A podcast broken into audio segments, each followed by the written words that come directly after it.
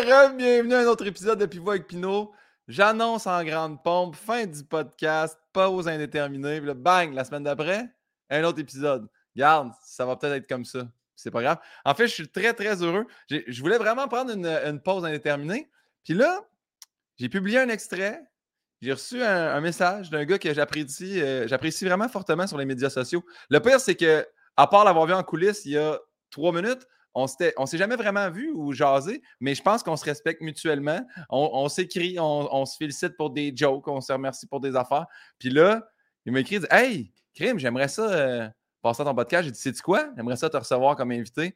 Puis là, de fil en aiguille, on est rendu aujourd'hui, puis on va tourner cet épisode-là. Je suis vraiment euh, heureux de m'entretenir avec lui. J'ai hâte d'en apprendre plus à son sujet. Vous le connaissez déjà, euh, vous l'aimez. Mesdames, Messieurs, Alexandre Champagne.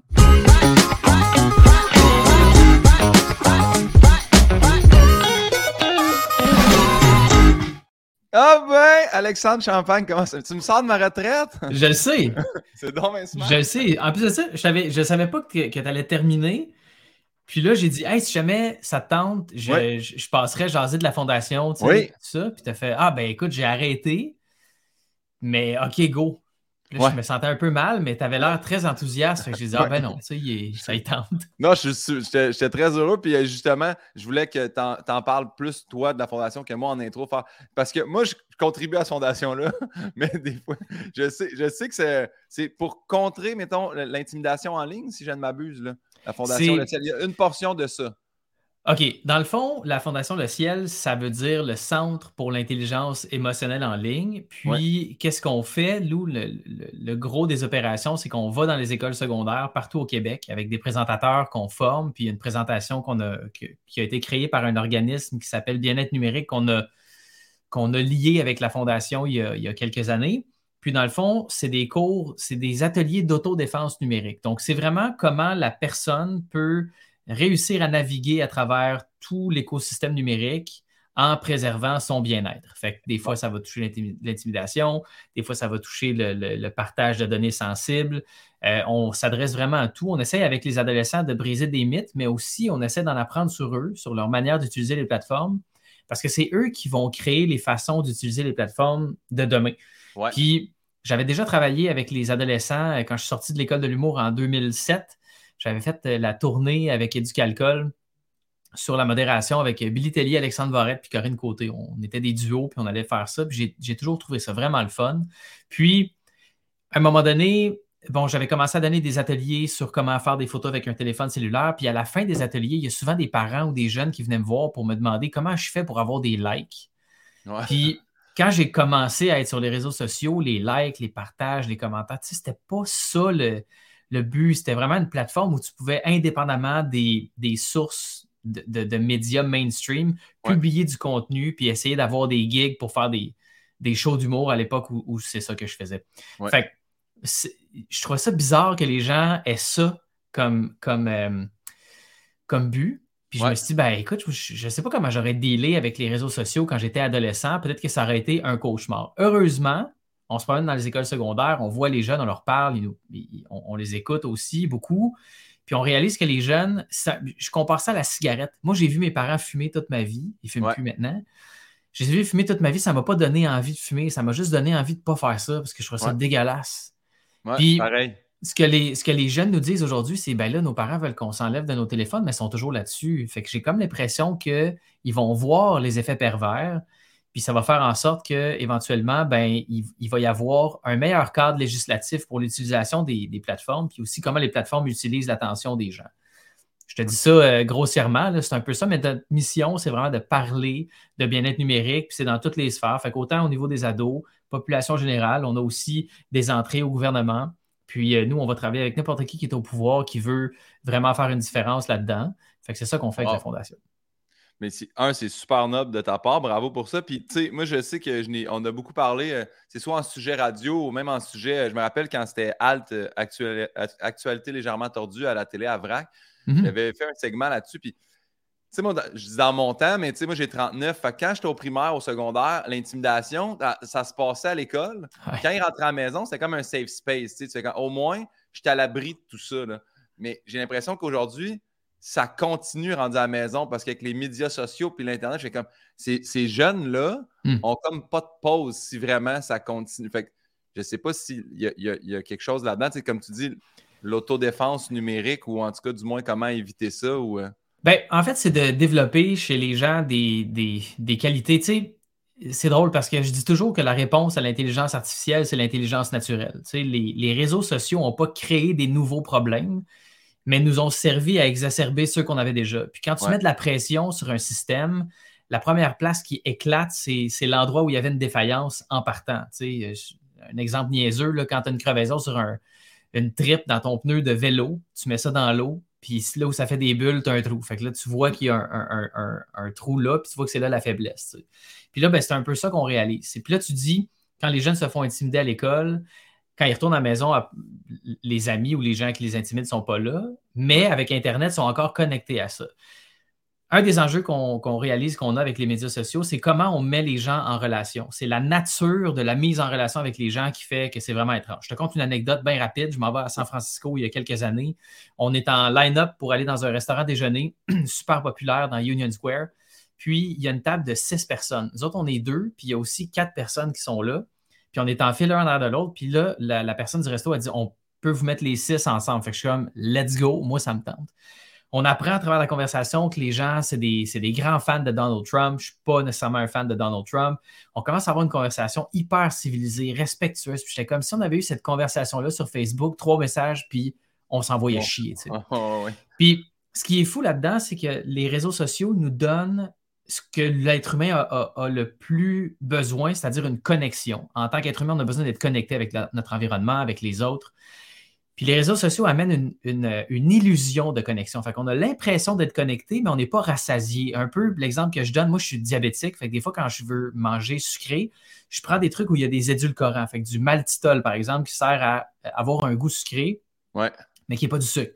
Fait que dans le fond, mon corps fait comme Oh wow, c'est sucré, mais il n'y a pas l'effet que le sucre a dans mon corps. Il y a d'autres effets, des fois pas super le fun. Mais bref, c'est ça que ça fait. Fait que les réseaux sociaux, c'est un peu comme un édulcorant aux relations humaines.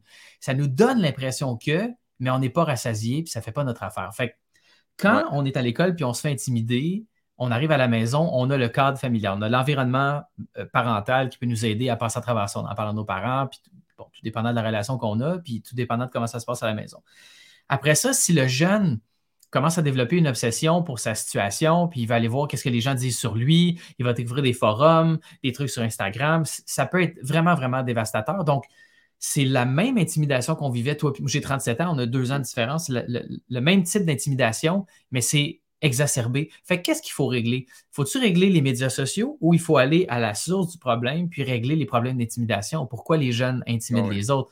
Fait que c'est vraiment un prétexte, les réseaux sociaux, pour voir c'est quoi les problèmes qu'on a, identifier la faille puis travailler là-dessus dans la vraie vie. C'est comme un round-up.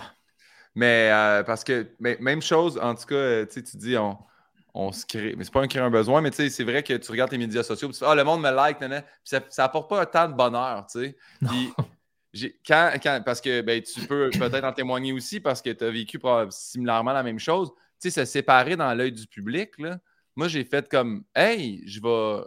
Cette semaine-là, je vais, je vais pas aller sur les médias sociaux. J'avais dit à mon gérant, je dis, tu peux aller scanner ce qui va être dit dans les trucs à potins, mais je dis, tu me sortiras ce qui est drôle, tu sais, les, les- les pires affaires, envoie-moi là en screenshot, mais je dis, je peux pas aller m'infliger ça, je, vais- Ouais. je vais me démolir déjà, tu sais. Déjà, se séparer, c'est pas le fun, en plus de ça, je me fais ramasser là-dedans. Fait que Ouais. ça, je me suis protégé de ça, puis on a vraiment, on avait caressé l'idée, moi, Panelli, de, de faire un, un, genre d'Urbania où les deux, on se jase, puis on parle des pires quotes qui ont sorti.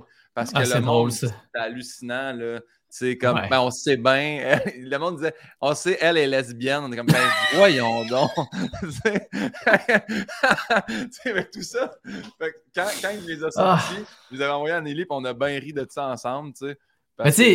C'était clair pour nous, mais le monde, tabarouette. Que, ouais. Mais c'est ça l'affaire. C'est qu'il y, a- y a une chose aussi qu'on découvre à travers la recherche scientifique sur comment les gens se comportent sur les réseaux sociaux. C'est que la majorité du temps, les gens qui sont très, euh, très actifs ou qui ont, qui ont beaucoup de choses à dire, euh, souvent, c'est des personnes qui sont seules. C'est des personnes qui ont absolument aucun autre endroit où jaser, réfléchir, avoir un retour sur comment ils pensent.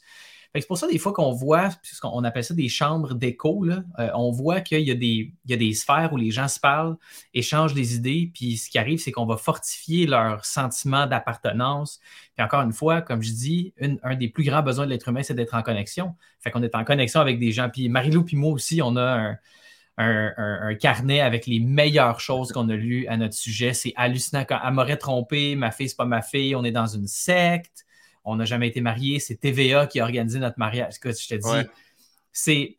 Tu sais, récemment, il est arrivé une histoire entre la mairesse Catherine Fournier et Marie-Lou, tu sais, puis moi, je, je, sit back, je, la connais au complet l'histoire, Il n'y a absolument pas de tension entre ni l'une ni l'autre. C'est un malentendu avec un formulaire, tout ça. Tout a été fait dans les, dans, dans, les règles de l'art. Puis moi, je, je sit back, puis je lis les commentaires sous les articles, je, je suis flabbergasté.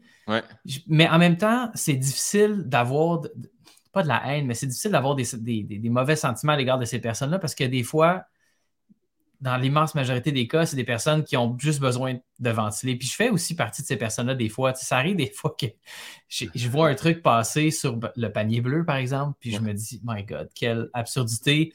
Puis moi aussi, j'ai envie, Esti, qu'on fasse comme, ça n'a pas, pas de bon sens, tu sais. Fait que je le mets, puis là, je suis comme, oh, fait comment je peux juger une personne qui a cette réaction-là face à un enjeu qui lui est euh, propre ou whatever? Fait que, tu sais, j'essaie de comprendre, mais je comprends parfaitement bien pourquoi tu n'es pas allé. Euh, nous autres, euh, il y a eu des blagues extraordinaires sur, sur notre divorce. Puis, comme tu dis, j'avais, j'avais dit à Marilou, j'aimerais ça garder qu'est-ce qui est drôle, tu sais, éventuellement. Marilyn Jonca avait fait une joke. puis, elle était venue me voir pour s'excuser. J'étais comme, hey, tu sais, je suis personne moi, pour contrôler qu'est-ce qu'il va se dire. J'accepte en étant public que ça peut arriver. Puis c'était très drôle. Tout le monde était vraiment respectueux. Je ne sais pas pour toi, mais euh, tout le monde dans le milieu. Il y a une affaire qui m'a vraiment étonné, là, puis c'est pas pour euh, name dropper, mais la première personne qui m'a envoyé un message texte quand c'est sorti publiquement, c'est Guillaume Lepage. Ouais. je suis allé deux fois ou trois fois, je ne sais plus, à tout le monde en parle. On n'est pas des grands chums, on s'échange quelques drôleries ici et là. Ouais. Mais c'est le premier qui m'a texté. Puis les gens, étaient comme Êtes-vous correct? On peut j'étais comme Waouh, j'ai trouvé ça vraiment le fun. Fait c'est là que tu fais le choix comme être humain de t'adresser à ce qui se passe pour vrai ou de continuer à être dans la tempête. Parce qu'à chaque jour, ça tempête sur les réseaux sociaux. peu importe ce qui se passe, euh, il va y avoir une tempête. Fait que, fait que c'est ça. Mais tu sais, tu dois t'exprimer, puis euh, ça, euh, je, le souligne au passage, parce que tu sais, justement, tu dis, ah, des fois, je vois de quoi passer sur le panier bleu où j'ai le goût de mais je, sais que récemment, tu as, fait euh, une sortie, ce qui, moi, m'a en fait permis de découvrir cette affaire-là aussi, mhm. parce que j'avais, j'avais lu Catherine Fournier qui avait fait un partage, mais je ne savais pas. Puis quand tu as, sorti euh, justement l'extrait, j'ai fait comme Oh shit, ça n'a pas de bon sens. Puis après ça, c'est deux animateurs de radio qui ont dit quoi d'inacceptable. Mhm. Puis euh, Crime, tu as réussi à faire planter le, site de plainte quand même. C'est ben, ah, pour ça. Ben, je ne sais pas si ça vient de moi ou si c'était aussi avec les gens qui l'ont partagé. Il euh, faut dire aussi que le site du CR. TC? CRTC ou CRNC, en tout cas, je ne sais plus exactement. Euh, je ne suis pas sûr que c'est un site qui est fait pour recevoir un aussi grand stream de plaintes. D'ailleurs, la majorité des plaintes ont été refusées parce que les plaintes, pour être admissibles, doivent venir de personnes qui ont entendu en direct l'extrait. Puis, tu sais, à ce moment-là, pour moi, c'était important d'highlighter le fait que ce qui avait été dit était inacceptable. Il y a des gens qui m'ont accusé de vouloir faire du tort aux personnes qui avaient prononcé ça. Écoute, moi, j'ai, comme j'ai dit, j'ai fait des erreurs publiquement. Ça m'est déjà arrivé. Puis on me l'a fait, on me l'a fait savoir, puis on l'a dit. Puis je, considère que je méritais ce qui m'arrivait. Évidemment, il y a une certaine limite. Je ne souhaite pas du mal à personne. Je pense qu'on peut dégager de l'apprentissage de cette expérience-là. Mais écoute, comme je te dis, des fois, les gens voient quelque chose arriver sur Internet puis ils vont l'interpréter comme, comme ça leur tente. Puis une chose fascinante sur Internet, tu l'auras sûrement remarqué, les gens qui sont là pour t'aimer, ils vont juste t'aimer plus. Puis les gens qui sont là pour te détester, vont juste te détester plus. Souvent, il y a des. Je parle à des, jeunes humoristes des fois, ou des gens de la relève, des gens qui me parlent de, de contrats de gars, des affaires de même. Puis ils sont. Moi, la partie connue de ma vie, c'est pas l'affaire avec laquelle je suis le plus en paix. je trouve ça excessivement étrange. Je sais pas comment dealer avec ça. des fois, je veux, des fois, je veux pas. Des fois, ça me sert, des fois, ça me nuit. J'ai aucune idée. Puis je dis souvent, si tu penses que les gens sont là pour t'aimer, attends qu'ils trouvent une raison ah. d'être fâché contre toi. Ça, c'est l'autre affaire. Là. Quand tu penses, moi, je pensais, moi, je pensais dans ma vie, j'étais comme, moi, j'étais assez, j'étais assez comme stream, voyons, mainstream, je ratisse large, je vais pas. Je pensais jamais un jour, genre, polariser. Là, ah, là je fais un roast où quelqu'un comprend pas l'ironie de la patente, puis là, ça part. Là. Hmm. J'étais une sous-marde, puis là, j'ai ramassé. C'est pour, ça qu'à un moment donné, j'ai décidé d'arrêter de faire des roasts à la TV. J'ai dit, non, les gens saisissent pas. C'est ça, un bien cuit, tu sais. Puis je finis avec pas, un roast battle, un bien cuit télévisuel mhm. déjà épuré par un avocate. Puis encore là, je choque des gens. J'ai fait Hey, je polarise sans vraiment le vouloir en pensant que c'était quelque chose de super soft. Mais euh, ouais, fait que t'as raison, les gens qui t'aiment pas ou qui ne veulent pas t'aimer mhm. vont juste continuer à plus pas t'aimer. Ben c'est ça, puis c'est à ce moment-là que le, travail commence. Est-ce qu'on doit faire le ménage sur les réseaux sociaux? Est-ce qu'on doit aller de l'avant avec un projet de loi comme le projet C10 qui avait été amené à l'époque où euh, euh, Stephen Guilbeault était au patrimoine au fédéral, avec qui on s'était entretenu d'ailleurs avec la Fondation? Est-ce qu'on doit censurer des choses? Est-ce qu'on doit laisser la place à tout? Qu'est-ce qui est dommageable pour la société dans, les discours? C'est tellement de, grandes questions, mais pour en revenir à, l'histoire des plaintes, je pense que c'est important de présenter aux gens des façons efficaces de régler des enjeux. On a une personne qui a dit quelque chose qui, pour moi, n'avait pas de sens. je suis papa d'une petite fille qui a aussi une petite sœur.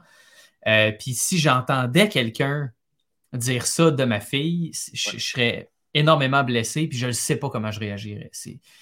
Euh, je, suis quelqu'un qui est très intense, je suis quelqu'un qui est émotif aussi, euh, travaille beaucoup là-dessus. Fait que je trouve ça difficile. Mais en même temps, je ne peux pas demander à la planète de s'adapter à ma manière d'être. Donc, j'ai du travail à faire. Puis ce qu'on veut faire avec la Fondation, c'est de départager à qui appartient quel type de travail. Donc, comment les individus peuvent travailler comment les plateformes peuvent travailler, comment le gouvernement peut aussi encadrer tout ça, peut orchestrer l'harmonie entre les deux parties. C'est un, peu, euh, un peu ça qu'on présente, mais c'est. Il n'y a personne encore qui dit Hey, tu sais, moi, je le dis tout le temps, je n'ai pas mis la fondation sur pied parce que je suis comme Hey, moi, je le sais comment faire. Tu sais, je sais comment faire de l'argent avec Internet, mais c'est pas mal ça, le deal. ça fait 15 ans que je gagne ma vie avec ça. Mais tu me demandes comment on fait pour en arriver à un niveau de bien-être adéquat. J'ai une couple de trucs, mais je suis pas encore là, tu sais. Ouais, ouais. Euh, Alex, je t'appelle Alex, c'est Alexandre. C'est parfait. Avec euh, Alex, euh, voyons, Perron. Je me suis rendu compte que c'était pas Alexandre, c'est vraiment Alex. Alex, ouais, Alex, Alex. il faut que je fasse attention. Mais Alexandre, tu sais, le podcast, je ne sais pas si tu as vu le podcast, outre les extraits, mais c'est une série de questions de, Bernard Pivot et de Guillaume Pinot. Fait je procède. Mais si, si ça se prête ou on parle de la fondation là-dedans. Ah oui, ben oui, vas-y. Bon escient. En, partant, tu sais, j'ai dit au début, on ne s'est jamais rencontrés. On s'est croisés une fois. Je veux savoir, est-ce que tu te souviens la fois qu'on s'est croisés, notre lien de connaissance? Et puis, en plus, j'ai une mémoire à tout casser. Hmm. C'est pas récent? Non. Je... C'est avant la pandémie, si on s'est croisés. Oui, je pense que oui. Oui, avant la pandémie. C'était-tu à un événement, puis on se croisait à cet événement-là parce que tu étais là, puis j'étais là? Ouais. Hmm. Oh my God. C'était-tu un lancement de quelque chose? C'était. Euh, non, je vais te le dire là, quand même. c'est bon, on dirait qu'on joue à ni oui ni non, mais. Akinator, là, puis tu vas finir par trouver, mais non, c'est. c'est juste pour rire. C'est euh, Gala juste ah! pour rire d'Anne-Elisabeth. Ben oui. C'est la première année que, euh, dans le fond, je l'ai mis à côté. Je l'ai mis là. On recevait nos photos live. Ah, c'est exactement ça. Fait que c'est en 2020. Fait que euh, c'est 2020. 2021. C'est 2019. Non, c'est 2019 parce que 2020, euh, c'était la pandémie quand on est sorti. Fait que c'est juillet 2019.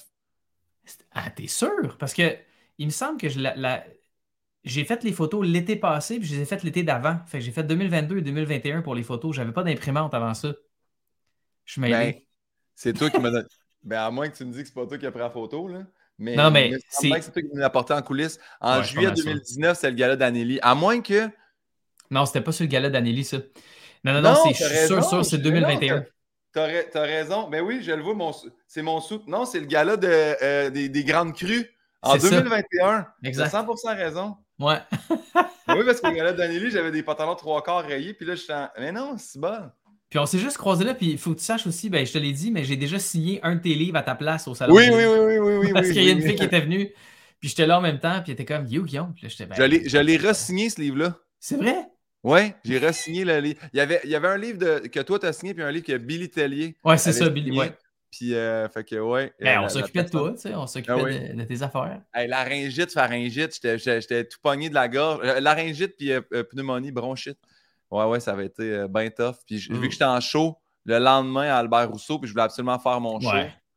j'avais skippé le salon du livre. Mais euh, tu vois, j'étais allé euh, à Québec la semaine passée.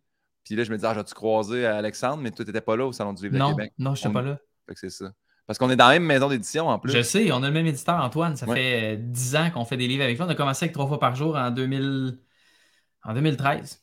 Ouais. Alors, j'a- j'adore ça. Euh, C'était c'est ma première expérience de salon du livre. J'ai vraiment trippé. Puis C'est là, nice, hein? Antoine était comme Ça va bien ton livre, là, faudrait. Ça va vraiment bien, ton écrire un livre. deuxième. Je suis comme Ouais, peut-être pas là. là. Non, mais la réception, je sais que je l'ai vu beaucoup, beaucoup. Puis il y a beaucoup de personnes qui venaient pour te voir quand on était là.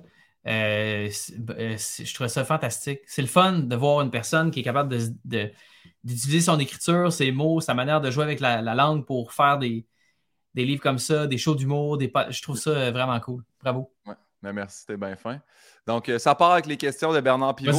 Euh, quel est ton mot préféré, Alexandre? Plénitude.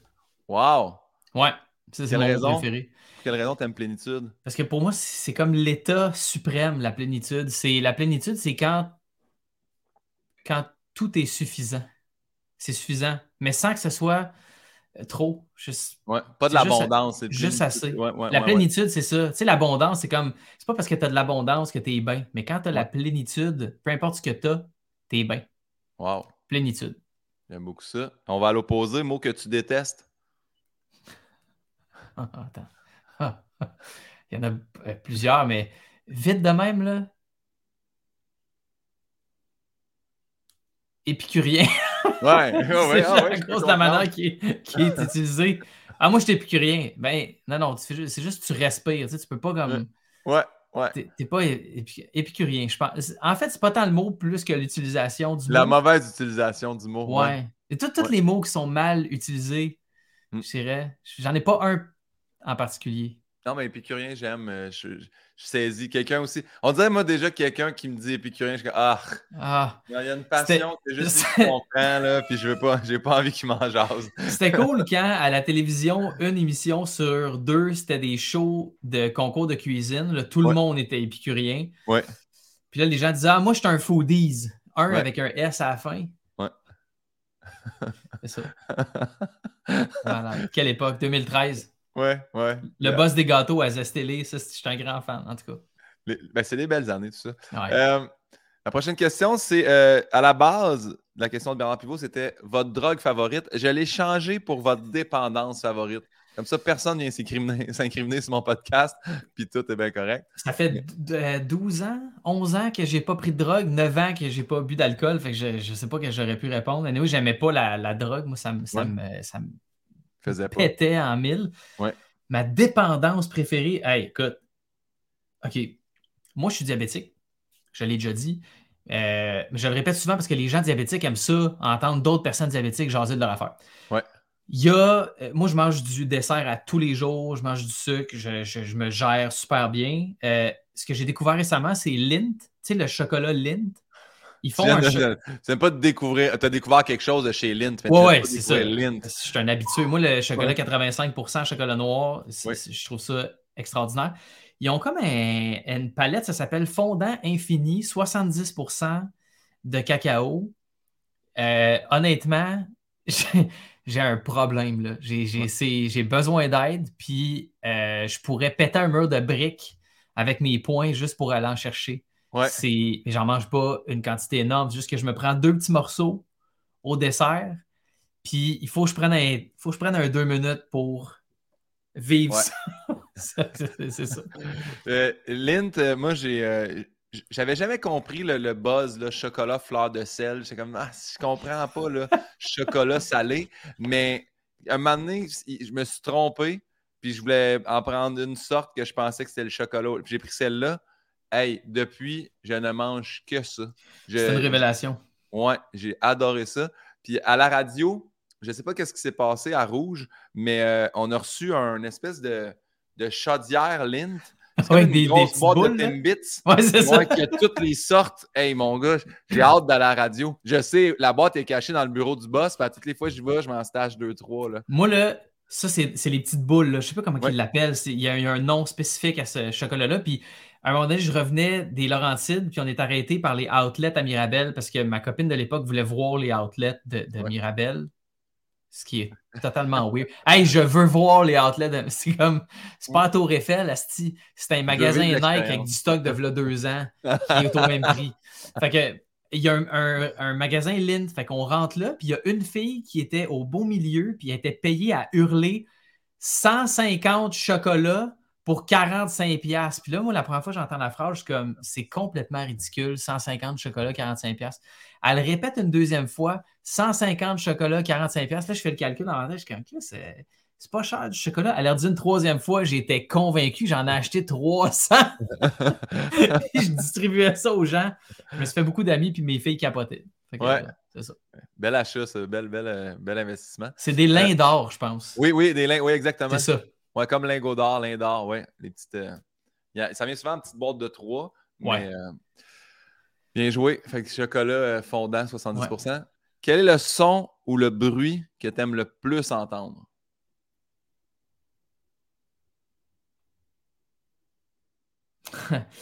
Euh, c'est vraiment weird. C'est le début de la chanson Wish You Were Here Quand tousse. Quand une Non, mais le, le bit où il parle au début, là, Ouais. jusqu'à temps que tu as, le fameux. Tout ce bout-là, là, Ouais. je sais pas pourquoi, ça me plonge dans un état euh, d'harmonie et de plénitude. Ouais. C'est la première chanson que j'ai appris à la guitare quand j'avais 12-13 ans, je pense. Fait qu'on dirait que ce- c'est comme la. Ça, ça- pour moi, c'est comme si ça voulait dire Hey, la tune s'en vient. C'est ma chanson préférée au monde. Fait que ça. Ouais. Ouais. Ben, moi, c'est sur le, le même album, mais euh, c'est euh, Times. Moi, j'ai Ouais. pas, j'ai pas de. J'ai essayé de l'expliquer aux gens. C'est Time, il n'y a pas de S, c'est Time. Non, time, ouais. C'est ma tune euh, préférée. Commence avec les horloges. Un peu comme dans Money, que ça commence avec le bruit des machines à Des- sous. ouais, c'est ça. Là, c'est des bruits d'horloge. C'est les paroles dans cette tune-là qui viennent me chercher. Qui dit, Ah tu, te ouais. réveilles, tu te réveilles un matin, tu as 10 ans de plus vieux, tu as manqué le, le gun de départ pour la course. Tout ça, ça vient me. Je sais pas. Non, c'est magique. Ben, Pink Floyd, c'est mon groupe favori ever. Là. Puis non, j'ai pas 67 ans, mais il y a un autre son ex aequo avec ça. C'est moi, j'ai euh, j'ai toujours dit aux gens que je devais habiter pas loin de Montréal. Parce que quand j'ouvre la fenêtre au printemps, à l'automne, l'été, l'hiver, whatever, je veux entendre Montréal. C'est Ouais. vraiment bizarre, mais c'est- moi, ça m'apaise. Je suis né, j'ai grandi à Montréal.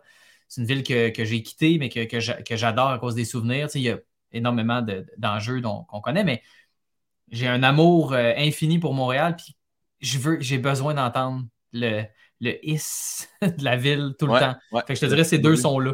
Le bruit de fond. Ouais. Puis euh, quand tu m'as fait penser avec Pink Floyd, euh, tu sais, quand je me suis séparé d'Anneli, elle, elle, elle- m'avait dit ça marchera pas, là, tes cadres de Pink Floyd ici, là, tu sais, quand j'ai emménagé au duplex. Fait que je les avais, je les avais storés en bas dans, dans l'établi puis dans le rangement.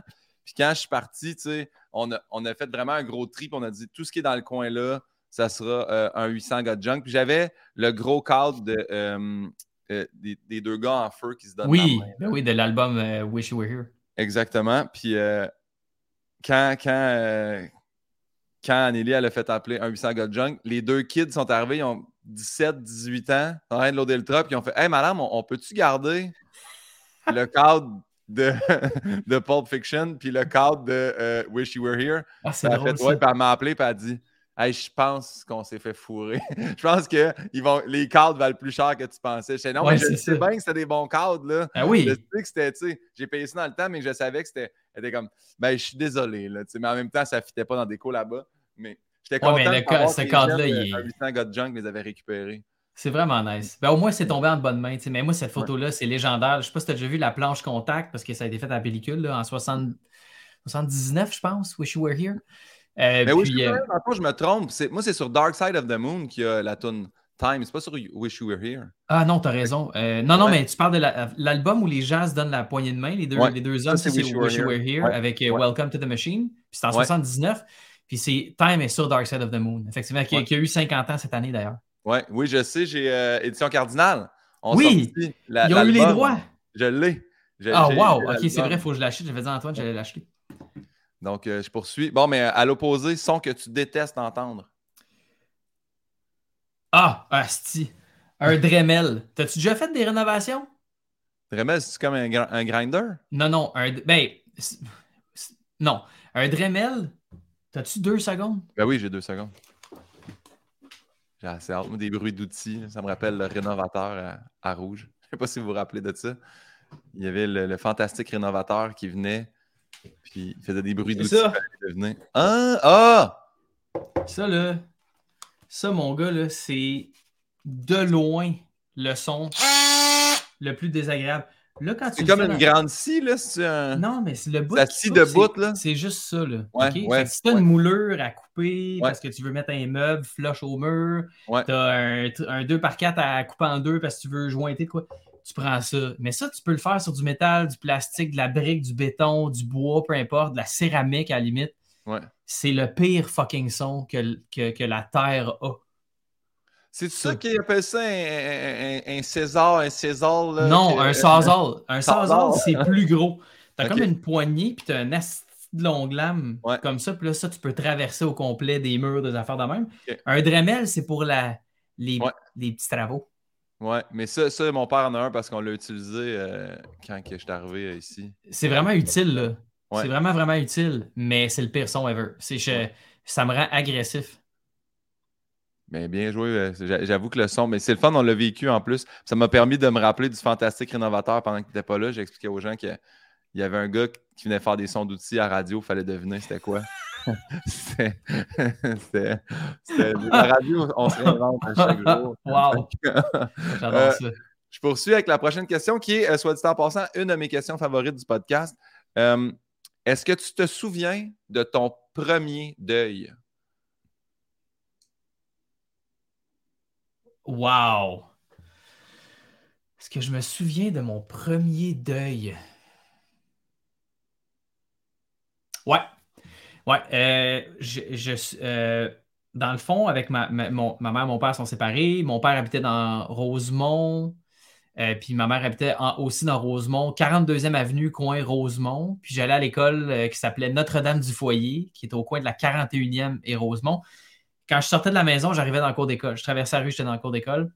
Euh, puis je m'étais fait mes premiers amis parce que Ouais. j'avais fait la maternelle là. Euh, puis j'avais mon meilleur ami qui s'appelait Benoît Robichaud Rondelli. Je sais pas s'il écoute, là, euh, mais si jamais tu. Ouais. Puis hey, c'est drôle parce que 20 ans plus tard, j'ai croisé ses parents. J'étais assis à côté de ses parents dans l'avion en m'en revenant de, du Salvador. Ouais. Une affaire de fou. J'étais comme, êtes-vous les parents de Benoît? Puis il était comme, ouais. J'étais comme, hey, j'étais le petit voisin qui jouait au Power Ranger avec votre fils. Fait que euh, quand on a, ma mère a déménagé à Lachenay, euh, qui est Terrebonne maintenant, là, à l'époque où il y avait encore des vaches, où est-ce que maintenant il y a un Starbucks. Ouais. Euh, drôle C'est d'affaire. un hommage. C'est un hommage. C'est un hommage, c'est genre produit fini, Ouais, le lait. Fait que, ouais, ça, ça a été mon premier deuil de quitter ces amitiés-là, qui sont les premières amitiés significatives dans la vie d'un d'un enfant. Ça, j'ai trouvé ça rough en calvins. Ouais. Euh, puis ça a été très difficile après pour moi de, de nouer des liens avec, euh, avec les amis dans, dans ma jeune enfance, enfance, ado. Là. Ouais. Ça a été très, très marquant pour moi, ça. Ben, on salue Benoît euh, Benoît Robichaud, Robichaud. Salut Ben. Merci de nous écouter. Ben, on l'appelait Ben. C'est quoi ton blasphème ou ton gros mot favori? C'est pas obligé d'être un mot d'église. Si t'en si as qui sont plus des créations ou des anglicismes ou n'importe quoi, mais ça peut être un mot d'église sans, sans gêne. Euh, moi, je sacre vraiment beaucoup dans la vie. Il faut, faut que je fasse attention à ça parce que ma fille, puis je fais des...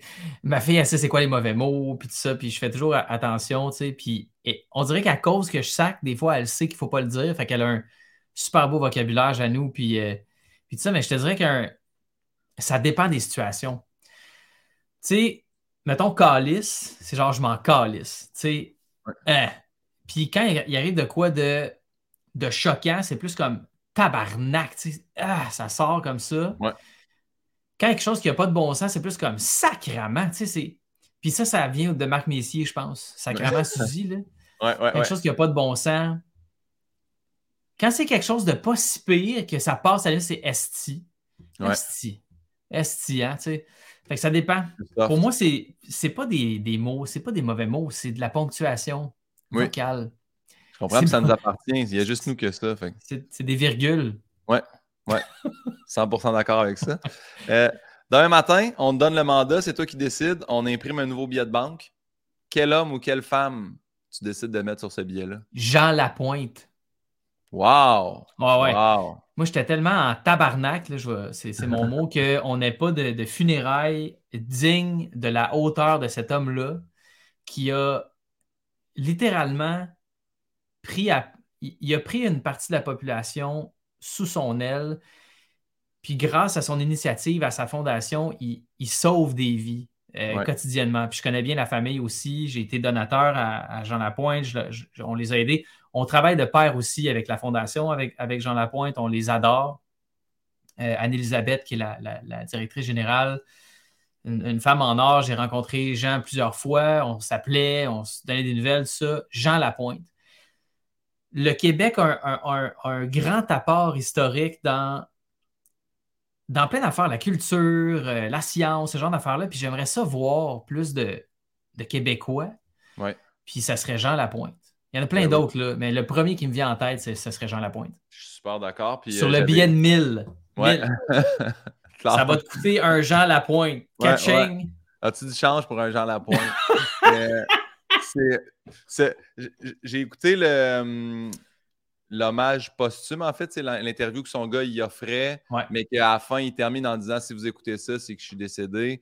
Puis ça m'a vraiment marqué parce que quand, il a dit, tu sais, qu'est-ce que tu retiens de ça, puis il, a terminé en disant, je comprends toujours pas à ce jour comment ça se fait que les gens se déplaçaient, venaient me voir. je me rappelle que dans Jazac, avec des humoristes, de faire, moi, j'ai toujours le sentiment d'imposteur avec cette job-là. Je ne mhm. comprends pas que je débarque à Brossard puis qu'il y a du monde, il y a 1000 personnes qui sont déplacées. Puis je comprends pas que je m'en vais à Val d'Or en fin de semaine puis que c'est sold out. Je comprends pas ça. C'est pas, pas de la fausse humilité, c'est j'en reviendrai jamais. Puis d'entendre Jean Lapointe dire ça en fin de vie, un gars qui a, réussi puis qui en a rempli des salles et des places des arts, je fais OK, je pense que c'est c'est peut-être normal d'avoir ce sentiment-là, puis je vais arrêter un peu de m'en faire parce que j'en parlais avec Martin Petit qui disait Le sentiment d'imposteur, à un moment donné, il faut que tu passes à côté de ça. ah, peut-être, mais moi, je sais, ça m'a vraiment beaucoup marqué cette phrase-là quand il a nommé ça. Ah oui, euh, c'est un, homme extraordinaire, tu sais. Puis moi, euh, je fais une comparaison un, un, peu boiteuse, mais je suis un grand fan de Formule 1. Puis mon pilote préféré, c'est Lewis Hamilton. Oui, les, la conduite, le, skill, puis tout ça, mais surtout pour la personne qu'il est à l'extérieur de la track. Puis Jean Lapointe, tu sais, quand tu es un artiste de ton vivant, ta carrière a une certaine espérance de vie. Tu, sais, tu vas être populaire pendant un bout, il va y avoir des gens qui vont te remplacer, c'est le cycle de la vie, c'est correct. Tu sais. Mais quand tu es capable de briller autant que, que, Jean Lapointe, puis après ça, léguer une chose aussi importante que la Fondation Jean Lapointe, tu as gagné en esti. Tu as vraiment fait quelque chose de grand on se souvient, oui, de tes blagues. C'était le fun, c'était amusant, mais le grand, le grand leg de Jean Lapointe, selon moi, c'est ça. C'est d'une importance capitale. Puis il faut que ce soit nommé. Il faut qu'on s'en souvienne. Notre devise au Québec, c'est Je me souviens. Aussi pour ce que tu dis, l'humilité de, l'homme. Euh, il était big. Il était, il était huge, Jean Lapointe. Vraiment, vraiment beaucoup. Puis euh, je trouve que ça a bien tombé. Fait que je mettrais Jean Lapointe dessus. Bien pensé. Ou le cast de Mixmania, je sais pas. je me dis c'est un ou l'autre. Le cast, peut-être chaque barre du billet. les gars d'un bar, les filles de l'autre. Pour le cast de Mixmania, c'est quand même. C'est, je trouve que c'est beaucoup, un mille. Ah, non, c'est pas assez, man. Les chèques, faudrait ça des chèques. Ouais. Puis tu peux mettre le montant. Sur ta carte, ta carte Interact, c'est le cast de Mixmania. Comme ça, tu peux taper Mais tu peux pas faire ça, genre, mettre la photo que tu veux sur ta carte. Oh, ben, on peut prendre le projet. On fait faire des cartes personnalisées. OK. Go. On le fait. C'est là? C'est toi qui prends une photo? Moi, je, je OK. On l'a breveté. Hein, c'est notre idée. Je on l'a sur écran là, ici. Je vais le noter dans l'agenda euh, de Jeanne. je me suis réalisé que j'avais ça à côté. Euh, est-ce qu'il y a un métier que tu sais que tu aurais détesté faire? Ça va paraître weird, mais euh, mais euh, ben, euh, suis-moi, OK? J'aurais détesté ça être genre préposé aux bénéficiaires. Je comprends. J'aurais pas détesté ça. Puis c'est pas. la nature de l'emploi, c'est pas rien de ça, mais dans le contexte actuel où le système de santé est en crise, j'aurais détesté être préposé. J'ai passé 60 heures, un peu plus de 60 heures à Sainte-Justine à faire un, un grand photoreportage, à prendre des, de la vidéo aussi pour la campagne de recrutement. Ils cherchent beaucoup d'employés. Il y a un manque à gagner à l'hôpital pour les enfants. Puis, on, a parlé, j'ai fait au-dessus de 200 portraits. On a parlé avec des gens, on a écouté des gens, c'était fantastique. Puis, tu sais, tu décides d'être préposé aux bénéficiaires, tu, dis d'entrée de jeu que tu es, selfless, que tu es vraiment euh, altruiste.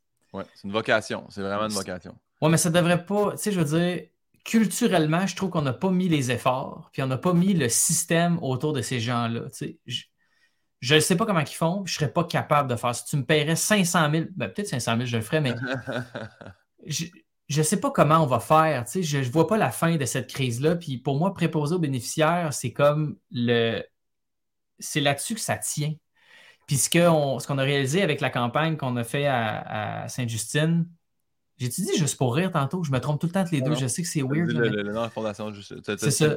Avec, avec Sainte-Justine, euh, c'est ça, on a réalisé que ça prend un village pour élever un enfant. Puis Sainte-Justine, c'est la business la mieux rodée que j'ai vue de ma vie. Ouais. J'ai pas vu d'autres hôpitaux. J'en ai entendu parler un petit peu, mais j'ai rarement été charmé par la manière de fonctionner de cet organisme-là. Puis je regardais les gens, puis c'est pas une question que les préposés bénéficiaires sont au bas de l'échelle, c'est que tout le monde a sa fonction. Puis dans chaque place où on allait, il y avait un préposé bénéficiaire qui faisait euh, tout. Puis si cette personne-là n'était pas là, puis en passant, si ce n'était pas de la force de travail immigrante, il n'y aurait pas grand monde comme préposé aux bénéficiaires, juste le dire de même. Euh, fait que ça, j'aurais détesté faire ça. Pour, des raisons sociales. Mais je pense que c'est gratifiant, mais c'est pas ça, ça t'achète pas, euh, ça paye pas ton épicerie. Là. Ouais, ouais. Je suis d'accord. C'est ça. Pour avoir été, tu sais, euh, j'étais ergothérapeute avant, puis oui j'ai été dans, les hôpitaux en stage. Je l'ai vu, là, justement, quand tu dis ça tient sur eux, puis justement, si notre fondation n'est pas solide, si ça, ça lâche, ça pète de partout. Là, fait, mmh. Effectivement, on en a besoin, puis tu as, raison euh, à 100% aussi de dire que c'était beaucoup plus, justement, les immigrants qui faisaient ces, postes-là. Puis je, sais que pendant la pandémie, là, ils ont essayé de remédier à ça, puis faire Hey, on augmente les salaires. On dirait que c'était comme trop peu, trop tard. Puis c'était comme là, tu vois, ça vient de tout vient de lâcher. Puis on s'est rendu compte que c'était en bas qu'il fallait comme essayer de subvenir à nos besoins. Ben, c'est ça. C'est des. Tu sais, en anglais, ils disent years in the making. Ça fait des années qu'on sait que ça va, ça va crasher. Puis moi, ce que je trouve fascinant de l'argent, c'est que c'est très rarement une question d'opinion. Tu sais combien que tu as, tu sais combien ça coûte, puis tu sais pendant combien de temps tu es capable de tenir avec ce que tu as dans ton compte. C'est pas, euh, pas un débat, là. Puis pourquoi je parle de préposé aux bénéficiaires? Parce que pour moi, dans tous les rôles, c'est celui, je trouve, qui est le plus près de ce que l'humain est de base. C'est vraiment les besoins primaires de, nettoyer une personne, de s'occuper de, de, sa nourriture. C'est vraiment comme les besoins de base. oui, un médecin, c'est fascinant, puis tout le monde est important. pour moi, c'est vraiment à l'horizontale, tout ça. C'est pas comme une hiérarchie, c'est vraiment important, tout le monde. J'aurais détesté faire ça à cause de la manière que je sais que j'aurais été considéré par les gens qui doivent m'encadrer, me payer puis me protéger. Ça, euh, c'est sûr et certain. Bien d'accord avec ça. Très bon point. Euh, merci. Euh. non, mais ça, je trouve ça super pertinent de le souligner parce que justement, sans eux, le, système de santé ne fonctionne pas. Puis on a besoin de ces gens-là. Puis quand je, le souligne en disant c'est une vocation, parce que souvent on dit ça, ah, les profs, c'est une vocation, mais n'empêche, c'est un don de soi incroyable d'aller comme. Ben, il faut que ce soit récompensé. C'est pas suffisant de dire bravo. C'est le fun. C'est super cool, là, les galas, puis les médailles, puis les prix, puis les décorations. Wow! Super! Mais moi, j'étais un gars de cash, tu comprends? Puis je pense que ces gens-là, puis c'est peut-être pas de l'argent, mais tu sais, plus de vacances, un environnement de travail moins stressé. Tu sais, il y a tellement de choses, mais ces choses-là sont rendues possibles grâce à, l'argent, tu sais. Alexandre, si la réincarnation existe, prête-toi au jeu, là, que tu y crois ou pas, si ça existait, en quoi tu aimerais revenir? un pilote de F1, un pilote de course. Puis tu sais, euh, j'aime la course automobile, OK? Ouais. J'aime, j'aime les voitures, mais je suis très conscient aussi de l'impact environnemental. Je suis conscient aussi de l'impact social du cirque de la F1. Euh, mais tu sais, tout grand, tout grand événement euh, d'envergure et de masse comporte son lot de criminalité qui vient avec. Souvent, la F1, les gens disent que c'est comme un vecteur de prostitution juvénile, d'affaires de même. Euh, effectivement, qu'il y a des choses qui se passent qui ne sont pas cool, mais je pense qu'il ne faut pas les associer à ça. C'est full, full important. Mais je serais revenu en pilote d'F1, c'est sûr, ou pilote d'avion, mais jet fighter, pas juste avion de ligne, comme le plus de G possible dans ma face. Ouais. C'est super bizarre cette phrase-là, mais. Non, non, le plus de G, oui. L'effet de la gravité, là, le plus de G's possible, là, ça, c'est mon rêve. G's, dis à G's, G's possible. Ça, c'est. Ouais, c'est ça. Le plus de G's possible dans ma face. OK. Ça peut dire ça, l'extrait? C'est ça. C'est qu'on n'en on en fait plus d'extrait, mais je vais demander s'il veut faire une exception parce que là, ça serait bon. Alexandre Champagne est venu nous parler de la fondation. Le plus de G's possible dans ma face. Qu'est-ce que c'est quoi qu'il a dit? Euh, tu as parlé, euh, parlé sur les médias sociaux parce que euh, je ne sais même pas si tu es ambassadeur ou juste par le pur bonheur de, parler de Polestar, les, les voitures électriques. Mais pur bonheur. J'ai fait, j'ai fait l'académie. Je t'ai supposé d'y aller. Bon, mais c'est quoi? C'est l'académie de conduite ou l'académie. en tout cas, c'est des cours avec, c'est avec des véhicules électriques à Icar. Puis moi, quand je suis allé. Ah oui, à Icar, oui. J'étais un peu déçu parce qu'il me faisait chauffer euh, un, Jeep hybride. c'est comme, ah, c'est correct, mais j'aurais aimé ça chauffer un char bas de terre que j'ai pas peur de verser en tournant. Mais j'ai adoré ça. Sauf que le tour de, repérage, on était assis en arrière de Pat Benoît, puis c'était une Polestar. Sérieusement, j'ai jamais eu autant la chienne de ma vie. Il allait tellement vite, il connaissait le virage en épingle, tout ça. J'ai trouvé ça vraiment intéressant. Puis, euh, tu sais, moi, j'ai switché pour une voiture électrique aussi. Et l'accélération d'un char électrique, c'est un peu bonheur. Ben, c'est ça, parce que tu as la puissance directement sans passer par le temps de combustion qui se transforme en puissance. Là, mais ouais, j'avais euh, à l'époque une Tesla euh, Model 3 Performance, là, celui qui marchait le plus. Puis c'est tellement le fun. C'est vraiment le fun. C'est fantastique. Mais là, c'est parce qu'en ce moment, j'ai une Volvo qui est une V60 édition Polestar. Puis là, bientôt, là, mon, ma location vient à échéance, il faut que je change, puis ça va être une Polestar, c'est sûr. C'est vraiment une. c'est, en fait, Polestar, pour les gens qui ne savent pas, c'est, mm. euh, c'est l'ancienne équipe de course de Volvo, un peu comme AMG pour Mercedes, euh, M Sport pour BMW, Audi Sport pour Audi et compagnie. c'était, c'était une écurie de course. Ouais. Puis à un moment donné, ils se sont mis à modifier les voitures que Volvo faisait de série. Puis là, ben, ils sont arrivés avec la V60 Polestar, qui est la meilleure voiture que j'ai eue de ma vie. Euh, sans, sans, hésitation. Euh, puis la cause des taux d'intérêt, c'est complètement ridicule de la racheter. Fait que je vais y aller du côté électrique. Je pense pas que c'est la solution là, pour sauver la planète, mais comme je trouve que c'est le, Ça vient en du moins. Ben, c'est avantageux. Ouais. Est-ce que tu fais encore de la moto? Non, j'ai vendu ma moto. OK que ça aussi, au niveau de moto, accélération moto, j'ai toujours bien aimé ça. Oh, moi, en fait, j'ai vendu à cause de ça. Parce que j'avais une, Harley Fat Bob 2018 avec un moteur 114 dedans. J'avais tout fait changer, les push rods, les cams, j'ai fait euh, changer la tune de, l'ordi, je l'ai rabaissé, changé l'exhaust, puis pour vrai, je faisais 0-100 comme en, autour de 3 secondes. Ce qui c'était comme une J'appelais ça une fusée de pénis. C'était incroyable cette moto-là. Puis à un moment donné, je me suis dit, j'ai pas le. Comment je pourrais dire? Je pense que j'ai pas la, maturité pour tout ce, que, tout ce qui vient avec. La vitesse, mais aussi comment les autres personnes conduisent. Euh, j'ai eu un, épisode où j'ai eu vraiment, vraiment la chienne de, quelqu'un qui s'est mis à me filmer parce qu'il roulait tout croche dans la voie de gauche, puis je l'ai juste dépassé, bien relax, mais ma moto faisait beaucoup de bruit la personne s'est sentie euh, intimidée, I guess, je sais pas. Puis il a commencé à me filmer en faisant semblant de rentrer dedans dans une zone de construction. J'étais en des cônes. J'ai fait non, j'ai pas les nerfs pour ça. Ah j'ai vendu ma moto. Je comprends. Mais moi, j'ai eu mon permis, euh, tu sais, j'avais 28 euh, ans. Hmm. Parce que je pense que si j'allais chercher mon permis de moto à 18, 19, on se jaserait pas aujourd'hui probablement. Tu ouais, c'est ça j'ai commencé sur le tard, puis j'ai commencé après avoir été ergothérapeute, puis traiter du monde qui ont planté en ah bête. J'ai vu, moi, des, quelqu'un qui a un pec arraché parce qu'il est tombé, puis son épaule, tu sais. Tout ça, ça m'a fait, je vais conduire prudemment, mais j'aime quand même la portion accélération d'une moto, mais je roule moi, je roulerai jamais à 200 sur une autoroute. Là, j'aime, j'aime faire 0-100 rapidement, mais après ça, je, barre à 105, je suis bien, je cruise. Là.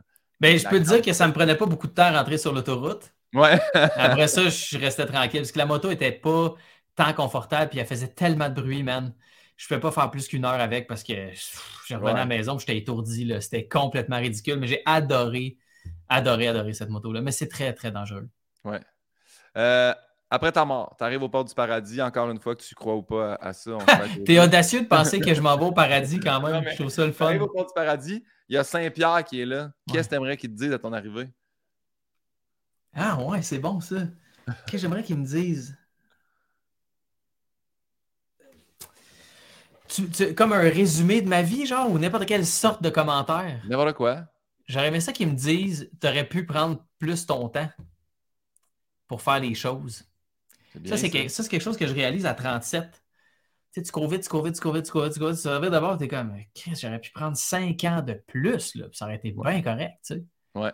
Mais euh, je sais pas, c'est la, la, la, la, Je veux pas mettre ça, j'ai ça, mettre ça sur le dos de la pression sociale, tu sais, comme t'es maître de tes propres choix dans la vie, là, puis c'est à quel point on est capable de te donner des outils pour le réaliser qui va faire en sorte que tu vas être capable de prendre le contrôle de ta vie. Mais comme, je pense que c'est ça. Mais en fait, j'aurais pas aimé ça qu'ils me le disent. Je me le répète à chaque jour. Qu'est-ce que j'aimerais ça qu'ils me disent? J'aimerais ça. Ah, hey, regarde. Je... Ouais, vas-y. Je vais te le dire. J'aimerais ça qu'ils me révèlent des grands secrets. Genre comment ils ont fait les pyramides. C'était-tu un complot le, le 11 septembre? Euh, j'aimerais ça savoir. Tout, ça. J'aimerais ça savoir. Ouais. Pas que je pense que le 11 septembre, c'est un complot, mais comme, c'est-tu vrai? Je, sûr. Valide-moi tout ça. Ouais. Ouais. Comme quand tu fais valider tes billets de loto, mais moi, j'aurais un esti de longue liste avec des questions. Ouais. C'est ça. Et scan, puis ta réponse. C'est bien. Ouais, ouais. T'as euh, des comptes à rendre, Saint-Pierre. Prochaine question. Question de Manon Pinot. Oh! Manon Pinot, ma mère. Euh, ben, c'est bien, ça va une question sur la fondation. Alexandre, grâce à ta fondation, jusqu'à maintenant, quel progrès as-tu vu contre l'intimidation en ligne? Hmm. Je pense pas être grandement responsable du progrès qu'il y a eu avec l'intimidation en ligne parce que c'est vraiment un effort concerté de toutes les parties, le public, le gouvernement, les plateformes, les compagnies, tout ça. Euh, ce dont je suis le plus fier avec la fondation, je te dirais le le plus grand progrès qu'on a fait, c'est qu'on touche de plus en plus de régions. On voit de plus en plus de jeunes. Tu vois, la première année et demie, il y a 50 ateliers qui ont été donnés. Puis je pense que dans le dernier mois ou l'autre d'avant, on en a donné 90, juste dans ce mois-là. Wow. C'est une trentaine de jeunes à chaque fois, fois le nombre d'ateliers qu'on a donné, 500, là, pas loin, 500 ateliers environ. Euh, je te dirais que le progrès que je vois, c'est ça. C'est l'ouverture à ce discours-là, l'ouverture à cette information-là, mais pour ce qui est du progrès de l'intimidation en ligne, je trouve que tout le monde a fait un, pas de géant à ce niveau-là. On a de plus en plus de manières de le, de le, signaler, de le signifier, de le comprendre, puis de le prévenir surtout. C'est que là, on est rendu à la prévention, puis ça, c'est vraiment fantastique. Bravo pour ça. Manon Pinot te remercie de ta réponse. Merci, Manon. on est dans les rafales personnalisées. Je salue Yann Bilodeau, mon auteur euh, qui participe à la recherche. Donc, euh, je te donne deux choix. Super simple. Tu choisis un, des deux. Tu peux t'expliquer, tu peux l'emporter dans ton tombe. On ne juge rien. Donc, euh, Joe Roberge ou Marilou? ah, Roberge, si, parce que lui, on, on, a, on a un ticket ensemble pour, pour une loge à côté de Satan. Ouais. c'est ce gars-là, man, c'est mon, c'est mon ride or die. C'est comme mon frère, Joe Roberge. Mais puis Marilou, c'est un amour. C'est une fille extraordinaire, mais J'aurais plus de fun avec Roberge. Parfait. Arnaud Soli ou Ricardo? Oh, ça c'est rough, man. Dans quelles circonstances, mettons? tu choisiras. Il y a pas de, ici, il n'y a pas de bonne ou de mauvaise réponse, ou de mauvaise circonstance, ou de mauvaise. Euh, si c'est l'apocalypse, il faut que je me fasse une équipe, j'ai le choix entre les deux. Je prends Ricardo. Ah, c'est chien, man. Je peux pas, je peux pas répondre à ça. Impossible. Ces deux, écoute, Ricardo nous a, tellement été là pour trois fois par jour. Il était un, fier, un grand supporter. Arnaud Soli, je le connais depuis qu'il est ado puis qu'il fait de l'impro. On avait fait un match d'impro avec lui un Je l'aime d'un amour profond et véritable. C'est un, chic type, un bon papa. drôle. Un grand duo, un grand duo de pandémie aussi, là. Vous ah, deux, là, man.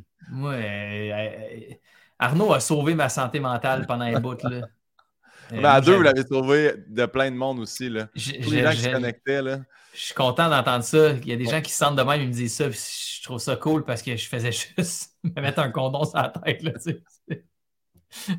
je me suis déjà fait reconnaître plusieurs fois en tant que la fée des glands. C'est grave. Là. Ouais, ouais. C'est grave. Fait que ouais, je sais pas quoi répondre. Parfait. Con- contrat de gars ou trois fois par jour? Écoute, pour, pour le fun, j'ai eu beaucoup de fun à trois fois par jour, mais pour le fun qu'on a eu contre de gars, pour l'argent, On peut pas y aller trois fois par jour. Parfait. Euh, livre de recettes ou livre de photos? Euh, ben moi, c'est livre de photos, c'est sûr et certain. Là. Euh, j'ai un, un grand livre de Henri Cartier-Bresson qui est comme, considéré comme le père de la photo de, de rue. Euh, un grand artiste de, de la maison euh, Leica. Puis pff, moi, je peux regarder ça. Des, je peux rester sur une page 25 minutes. Je- en même temps, c'est un livre de cuisine qui m'a donné envie de faire des photos de bouffe. Un livre qui s'appelle What Katie Ate de je pense que son nom, c'est Katie Quinn Davies. Euh, c'est c'est un des plus beaux livres que j'ai vu de ma vie. C'est des photos de bouffe. Ah ouais? Ouais. Qu'est-ce qui, qui te passionne? C'est comme de voir l'angulation d'une photo, la- la- l'éclairage, la- la- les textures qui ressortent de qu'est-ce qui Je regarde, je dis tout le temps, elle est vraiment bien angulée, cette photo-là. C'est vraiment quelque chose que je dis souvent. Je ne les connais pas, les termes. Ok. Dans le fond, le, le concept un peu que trois fois par jour, c'était pas juste de faire une photo de la bouffe. C'est comme, hey, un pogo. Nous autres, ce qu'on aimait faire, puis je pense que ce qui donnait envie de cuisiner aux gens, c'est le fait que les photos étaient belles. Les gens étaient comme, ah, c'est pas la vraie vie, puis tout. Je suis comme, ouais, mais Chris, je vais pas aller prendre une photo de ton lunch dans un Tupperware, dans la cafétéria, à côté du petit four avec les miettes qui traînent partout. Ça te donnera pas envie de cuisiner, de se faire comme, hein, tente pas de voir ça. Le but, c'était de créer un moment. Puis dans ce livre-là de Katie Quinn Davies, chaque plat a l'air savoureux, tu sais, comment c'est éclairé, la réflexion le- intellectuelle qu'il y a dans la façon de faire les choses. Puis c'est pas impossible, tu sais, quand tu reçois du monde à la maison, t'aimes ça faire une belle table, t'aimes ça bien disposer des trucs, t'aimes ça que ce soit cute. Puis c'est bien correct parce que ça donne envie aux gens de se joindre, de, de- de venir à table, de manger puis de partager plein d'affaires. Fait que euh, c'est ça qui me fait triper. Bien joué. Mais l'angulation n'a rien à voir avec ça. Là. Non. mais sûrement, il faudrait que je vois mes termes en photo, mais angulation, c'était une première pour moi. OK. Euh, cohorte de l'École nationale de l'humour 2006 ou 2007? c'est tes chiens, man. Ah, ça, c'est pas nice. Ben, j'ai pas fini avec 2006, j'ai fini avec 2007. Donc, je vais dire 2007 simplement parce que c'est mon expérience puis c'est la seule que je connais. OK. Euh, écoute, avec François Bellefeuille, Mathieu Cyr, Mathilde Laurier, Stéphane Deschamps, euh, il y avait, il y avait, il y avait Edith, il y avait oh my God, Gouache. Mike, Simon Gouache, Martin. Martin est parti avant la tournée, je pense, Louis T. Couture? Euh, Mélanie, ah, Mélanie, Ted aussi qui était là. Euh, ah, J'espère que j'en oublie pas, mon Dieu, je m'en voudrais. Jeff Bathurst. En fait, oui, c'est Jeff Batters qui, euh, qui est un bon ami à Yann Bilodeau qui a confirmé qu'on pouvait dire 2006 et 2007. Oui, c'est ça, Jeff, un amour. Vraiment, euh, écoute, puis j'avais j'avais 19 j'avais 18 ans quand je rentrais à l'école de l'humour. Je suis sorti à 21. J'étais, je, hey, je commençais à avoir de la barbe, ça te donne ça une idée? J'a- J'avais rien à dire, man. J'étais j'étais terrorisé à l'idée de- d'être dans ce milieu-là. C'était vraiment quelque chose. Puis avec la tournée, on dirait que ça a comme tout calmé. D'être avec Marie-Christine aussi. Oui, Valia, euh, euh, c'est- Euh, c'est La-. Non, Marie-Christine. Non, Marie-Christine Lachance. La chance, c'est ça. Ouais. De Sorel, avec son frère, Ouais. qui était venu faire de la musique avec nous autres, Antoine. Ouais. Fait que, ouais, euh, ouais j'ai, j'ai appris à tomber en amour avec ces personnes-là. J'ai un... Même s'il y avait des tensions là, au courant de l'année, j'ai... je tombe en amour avec ces gens-là, je ne vais jamais les oublier. Fait que 2007. OK. Euh, chanter Tourne d'amour de Tourne d'amour à Juste pour rire ou faire les auditions de Star Academy? Hey, man. Ma mère, elle voulait que je fasse des auditions de Star Academy. J'étais comme, alright. Finalement, j'étais comme dans le deuxième batch pour faire une deuxième audition que j'ai chié. Hey, je rêve un jour d'avoir ce tape-là. C'était mauvais. C'est Scott Price. J'étais complètement. Parce que je jouais beaucoup de musique, je faisais beaucoup de drums, puis tout ça. Puis moi, les house bands de, de talk show, je trouvais ça hallucinant. Puis Scott Price, je capotais Ouais. dessus. Puis euh, j'ai chié mon audition, mais je voulais faire l'école de l'humour. Fait que je te dirais euh, euh d'amour à juste pour rire. Parce que j'avais des cheveux. ouais, j'allais le réécouter, je l'ai réécouté. J'allais le réécouter, c'est très bon. Ça, marche en plus, euh, beaucoup de visionnements, beaucoup de commentaires en dessous. J'ai pas euh, vu, c'est ça? Sur YouTube. iPhone ou Samsung? Ça dépend pourquoi. Ça dépend pourquoi. Euh, ça, c'est un grand débat, mais tu sais, achète celui qui fait ton affaire. Honnêtement, dollar pour dollar, en technologie présentement, c'est rare que tu vas trouver un fabricant qui fait mieux que l'autre. C'est une fausse guerre. C'est une guerre stérile, puis c'est comme, hey, Asti, le marché se bat pour offrir au consommateur exactement ce qu'il a besoin dans les moindres détails. Fait c'est comme quand tu vas à l'épicerie, tu sais. Quand tu vas à l'épicerie, puis tu as besoin de tomates et de concombres, tu passes pas 20 minutes d'un carambole à les envoyer chier et à dire que c'est de la merde, tu sais. tu rentres, tu prends ce que tu as besoin puis tu décalisses. c'est un peu la même chose avec la technologie puis l'Internet en général. Prends ce que tu as besoin parce que ça existe, puis après ça, Chris la paix aux autres. Wow, j'aime donc ça. Prenez ce que vous voulez. Moi, j'ai un iPhone, parce que j'ai eu le premier iPhone, puis je suis juste resté dans l'écosystème. J'ai fait des photos avec des, euh, des Samsung, le Google Pixel. Euh, puis c'est fantastique. Là. Il n'y a pas un sel meilleur qu'un autre. C'est l'interface qui change. C'est tout. Bien joué. Polaroid ou Kodak jetable? Kodak jetable. Kodak jetable, euh, puis malheureusement, c'est plus polluant, mais Kodak jetable parce que la qualité des photos est vraiment mieux. Un Polaroid, euh, puis même maintenant, euh, c'est très, très, très difficile d'avoir des belles images. Ça fait une image Polaroid, mais pire. Il n'y a plus beaucoup d'appareils Polaroid qui fonctionnent bien parce que les, cellules qui captent la lumière se sont désagrégées avec le temps. C'est cher. Euh, puis Polaroid a comme été racheté par The Impossible Project, si ma mémoire est bonne, qui font de la pellicule Polaroid, mais de moindre qualité parce que ça serait Écoute, ça coûterait comme 10$ la photo si on avait la même affaire qu'avant. Kodak jetable, 100%. Lustré ou ma? Ma. Je sais pas pourquoi ma. ma, super. Cas du tac au tac, la réponse. Là. Ouais. Et euh, la dernière question des rafales, euh, c'est toujours une question où, je le rappelle aux gens, je pense que Yann consomme en, cachette, hmm. mais euh, soit que pour le restant de tes jours, tes cheveux poussent de un pied à la demi-heure ou chaque fois que tu demandes, à chaque fois que tu te demandes il est quelle heure, tu as une crampe dans un mollet. Puis ça, c'est autant regarder sur ton iPhone que regarder ta montre ou regarder l'heure sur un micro-ondes. Ben, clairement, c'est plus simple la crampe. Oui. Parce que tu t'y fais amener à pas savoir quelle heure qui est. Tu sais, une fois de temps en temps, mais des cheveux un pied à chaque demi-heure, man. c'est beaucoup. C'est... J'en ai pas, moi, des cheveux. Fait que, tu sais, s'il fallait que je me cheveux à chaque 15 minutes. Ça, devient, ça devient prenant. J'avoue qu'il aurait dû me mettre ça à chaque 12 heures, mais je comprends. Un pied par jour, là, peut-être. Ouais. Tu sais, mais c'est juste qu'à un pied par jour, tu tes voix allongées. Oui. Ah non, euh, la, crampe. Parfait. Ouais. C'est quoi ta plus grande peur ou phobie, si t'en as une? J'ai pas vraiment de peur ou de phobie, genre les hauteurs, euh, je sais pas, j'ai pas, euh, j'ai pas de phobie comme ça. Mais comme tout bon parent, c'est mon pire cauchemar ce serait qu'il arrive quelque chose à ma fille. Ouais. Euh, mais j'ai pas de peur à proprement parler. Quand j'étais jeune, ma plus grande peur, c'était vomir. Ouais, ouais, ouais, je peux comprendre. J'avais peur, c'était ça, mais j'étais terrorisé là, à l'idée de vomir. Puis ma fille a exactement la même chose. Ouais. J'ai jamais dit. jamais dit pour ça. ça c'est l'hémétophobie. L'hémétophobie, exactement. Oui, bien joué. Euh, qu'est-ce que tu souhaiterais pas à ton pire ennemi? Même si, tu n'as pas d'ennemi, si on se prête au jeu ici. Là, Le diabète.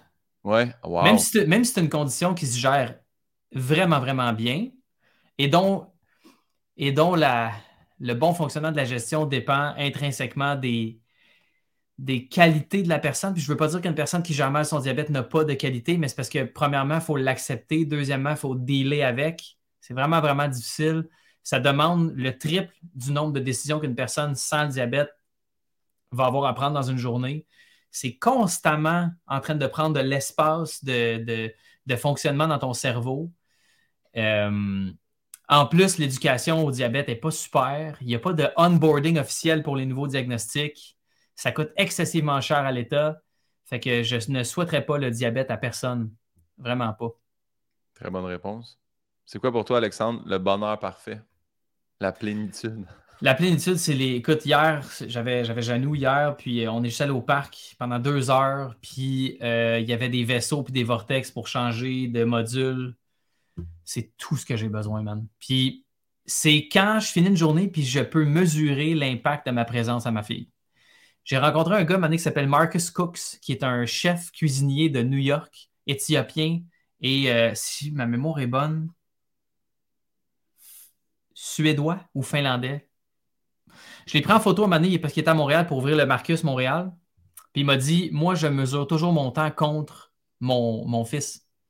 Parce qu'il dit Si je ne suis pas avec mon fils, I better be doing something great because I'm not with my son. Puis là, j'étais comme Fuck. Puis depuis cette journée-là, je mesure le succès de ma journée en impact de présence à ma fille. Parce que je vois comment ça lui, ça lui fait du bien euh, puis comment ça. Tu sais, cette petite fille-là, euh, c'est l'avenir. Fait que je suis comme. Je vais essayer de donner le maximum de ce que je suis capable de donner pour qu'elle soit capable, elle aussi, d'optimiser sa présence aux gens qu'elle aime. Tu Wow, c'est une, une ça, c'est une très belle réponse. Là, moi, j'ai n'ai pas d'enfant, fait que je vais, je vais essayer d'optimiser mon temps versus ma présence avec Pauline la Golden. Je sais ouais. peut comparer un enfant à un chien, mais Pauline la Golden, ben, beaucoup d'amour et de bonheur. Tu peux, c'est le fait de c'est le fait d'être présent totalement aux gens qui sont là pendant qu'ils sont là. Tu sais, le j'avais fait un, j'avais une copine qui habitait à Québec à l'époque, puis on faisait du Allo Stop dans ce temps-là. On, on, ramassait des gens, puis on avait ramassé un prof de français. Puis euh, ils avaient fait un espèce de speech sur le mot maintenant, que c'est maintenant, ce que tu peux tenir dans ta main. Ouais. Puis j'avais trouvé ça hallucinant. J'étais comme, effectivement, vivre au jour le jour. Quand j'avais 18 ans, je me suis fait tatouer Carpe Diem à la largeur des épaules dans le dos. Est-ce que je le regrette? Absolument. Euh, mais tout ça pour dire que c'est ça. Quand tu es capable d'optimiser le temps qui t'est donné maintenant, si jamais ça intéresse quelqu'un, le stoïcisme, les stoïques parlent beaucoup, beaucoup, beaucoup de ça. Ça m'a donné un grand coup de main pendant les fêtes, qui était une période plus difficile pour moi.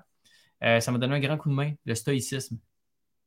Je vais checker ça. Puis Carpe Diem, est-ce que c'était euh, après Dead Poet Society?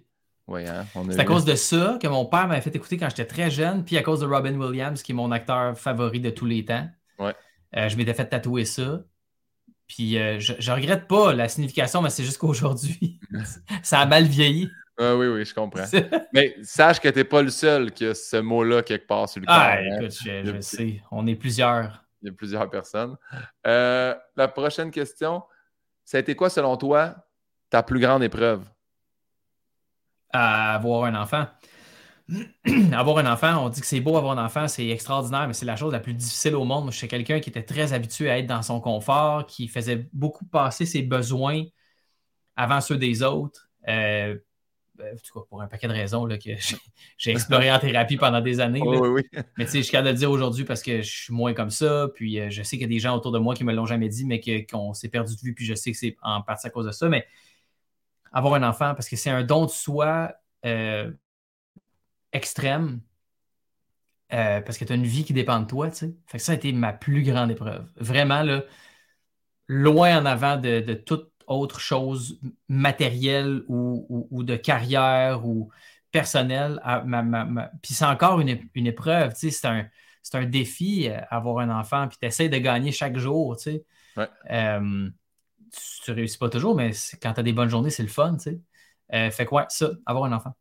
Mais je trouve ça beau aussi de faire, tu sais, de, de, mettre les besoins de quelqu'un d'autre avant les tiens, puis de faire ça, puis d'en parler, de dire, hey, je sais que ça, j'ai changé, puis là, tu dis avec des années de thérapie, mais justement de voir que c'est possible de, changer. Parce que des fois, on s'est demandé la question la, semaine dernière à la radio parce que Sarah Jeanne Labrosse faisait un sujet là-dessus.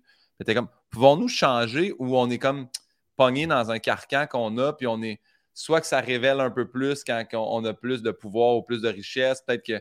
J'ai fait non, je pense qu'on peut changer. Je pense pas que c'est simple de changer, mais je pense que oui, on peut changer. je pense qu'il y a des choses qui vont tout le temps rester en nous de la même façon, mais en tout cas, je trouvais que c'était je trouve, ça, je trouve ça beau que tu fasses comme avoir eu un enfant, moi, ça m'a obligé à changer certains comportements. Je trouve ça. Ben oui, puis toute chose radicale n'est jamais bonne. Euh, puis quand tu. Tu sais, on l'a vu avec euh, Black Lives Matter, puis tout ça, beaucoup de gens se sont laissés emporter à tout d'un coup crier sur tous les toits qui étaient antiracistes, mais comme tu peux pas. tu peux pas bully quelqu'un euh, pour qu'il pose des actions puis qu'il change sa manière de penser parce que la personne va tout simplement performer ces changements-là. Alors que ce que tu veux, c'est que les changements s'opèrent réellement. J'ai vu souvent ça dans le cancel culture où est-ce que les gens disent Ah ben c'est ça, il fallait que tu attendes de faire une erreur ici pour changer. Ben malheureusement, la vie, c'est comme ça. Les prises de conscience, c'est 99,9% du temps des grandes tragédies qui auraient pu être évitées, puis 0,1% du temps, c'est des heureux hasards. Fait que moi, je vis ma vie en me disant, j'essaie de shifter l'équilibre entre ces deux données-là. Je veux faire en sorte que mes prises de conscience, ce ne soit pas des heureux hasards, mais ce soit comme je l'avais vu venir, puis je m'étais dit que ça allait peut-être arriver si je continuais à agir comme ça. Fait que, euh, ouais, c'est ça, c'est ça ma phrase. non, mais c'est vrai, mais c'est très bon. J'aime beaucoup ça. Je pose ça avec la prochaine question qui est est-ce que tu te souviens de ton dernier fou rire? Sinon, on, la ah, switch pour. Est-ce que tu en as un mémorable? Ah, j'en ai-tu un mémorable si je me souviens du dernier? Je me souviens pas spécifiquement. Ah, ben écoute, man, ce matin. Ce matin, on est au, euh, on est au Cora euh, avec ma fille. On s'est dit, on va aller déjeuner vraiment, vraiment de bonne heure. Puis finalement, le cadran n'a pas sonné. J'étais un peu de marde. Fait que, le cadran n'a pas sonné. Puis là, Jeanne était un peu. Puis là, j'étais comme, regarde, on va y aller pareil. C'est pas on va, on va arriver en retard. Je, je, c'est pas une suggestion que je fais aux parents, là, mais comme. Fait qu'on est allé finalement. Puis euh, il y avait des personnes qui parlaient, je ne sais pas si on dit le langage des signes, des personnes euh, malentendantes qui parlaient en langage des signes. Puis euh, Jeanne a posé beaucoup de questions. C'était comme pourquoi ils font ça? Puis tout. Puis là, elle me disait, il y a une application qui peut traduire ce que les gens disent. Est-ce que ça fonctionne? Je suis comme ben, ça fonctionne juste avec la voix, tu sais, puis avec ce que tu écris. Fait qu'il pourrait s'en servir à l'écrit, c'est sûr. Mais avec la voix, ça fait... Là, on s'est mis à dire des affaires. Puis là, un moment donné, Jeanne a dit un truc avec le mot pénis dedans. Puis là, quand je faisais play, ça traduisait. Puis là, un moment donné, j'ai fait play sur la version française, mais le volume était au bout. Fait que là, on a juste entendu très fort dans le restaurant Est-ce que ton pénis. Puis là, j'ai coupé mon téléphone tout de suite. Mais Jeanne était tellement crampée, elle s'est cachée en dessous de la table, puis elle pleurait de rire. Puis moi, j'étais couché sur la table, puis je braillais parce qu'il y avait des personnes âgées à côté qui m'ont entendu ça sur mon téléphone avec un enfant en bas âge, puis j'étais genre aïe, aïe, aïe, aïe, aïe, ça c'est cave. fait que ça, c'était mon grand fou rire de, ce matin. Mais un, un grand, grand fou rire, ben écoute, avec Joe Roberge, des milliers de fois, là, contrat de gars et compagnie, ça. Mais mon plus récent, c'était ce matin. Bien joué. Euh, qu'est-ce que tu dirais si tu avais la chance? Cette question-là, je, je, tiens toujours à le rappeler, je l'ai pris dans l'émission RuPaul's Drag Race. Euh, quand, arrive la grande finale, RuPaul sort des photos des finalistes jeunes, puis il dit Si tu avais la chance de te rencontrer toi-même jeune, qu'est-ce que tu dirais? Qu'est-ce que tu dirais aux jeunes Alexandre? Prends ton temps. C'est ça. C'est ça. Dirais vraiment... ce que Dieu te dit à l'arrivée aux portes, dans le fond. non, mais, la même... non, mais prends ton. Tu sais, tu n'as pas besoin d'aller vite. C'est inutile de vouloir obtenir le sentiment d'urgence dans la vie, à moins que la vie de quelqu'un soit en danger, c'est jamais une bonne affaire. C'est toujours associé à une blessure, à un besoin qui ne peut pas être répondu dans le présent. Fait ça. Prends ton temps, man. C'est pas grave. C'est vrai que se dépêcher, c'est nous qui se l'impose. C'est rarement quelqu'un d'autre qui fait Hey, là, il va falloir que. C'est nous qui. Moi, je sais qu'il y, a bien des affaires dans la vie, surtout d'avoir commencé l'humour sur le tard. Faire, hey, je veux ça, je veux ça, je veux, je veux, je veux un show, je veux tant de billets, je veux un trophée. Puis là, j'ai pogne ces milestones-là, justement. Ah, ah, ah finalement, ça guérit rien. ouais, ça n'a pas changé ce que. C'est pas venu nourrir ce que je. ne sais pas toujours ce que je recherche avec ça, mais c'est vrai que j'avais peut-être pas besoin de rusher tant que ça pour ça. Je pense euh, pas. C'était quoi, Alexandre, ta découverte de l'année? Ça, peut être quelque chose par rapport à toi, ça peut être quelque chose, ça peut être un artiste, ça peut être euh, une œuvre quelconque, un œuvre, une œuvre, des œuvres, mais il y a, euh, quelque chose à découvrir, tu fais ça, il faudrait que les gens découvrent ça également.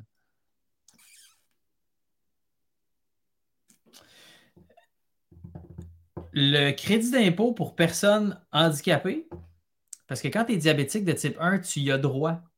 Euh, puis c'est rétroactif au fédéral jusqu'en 2021, puis Québec, c'est plus. Puis avec ce crédit-là d'impôt, tu peux déposer ton argent dans un fonds qui s'appelle un REI. ce fonds-là peut performer pendant des années. Puis il y a des manières, quand il y a un nouveau diagnostic chez un enfant, d'avoir un genre de 10 000 en, en, subvention que tu peux mettre dans ce fonds-là puis faire fructifier ça euh, à vie. Euh, puis je le dis parce que euh, c'est souvent, on ne considère pas les personnes diabétiques comme des personnes invalides, parce qu'en cas de marcher, on voit, puis tout ça. Puis souvent, l'invalidité va venir après des années d'un traitement qui n'a pas bien fonctionné. mais c'est quand même possible pour ces personnes-là parce que c'est beaucoup, beaucoup, beaucoup de gestion et ça coûte très cher.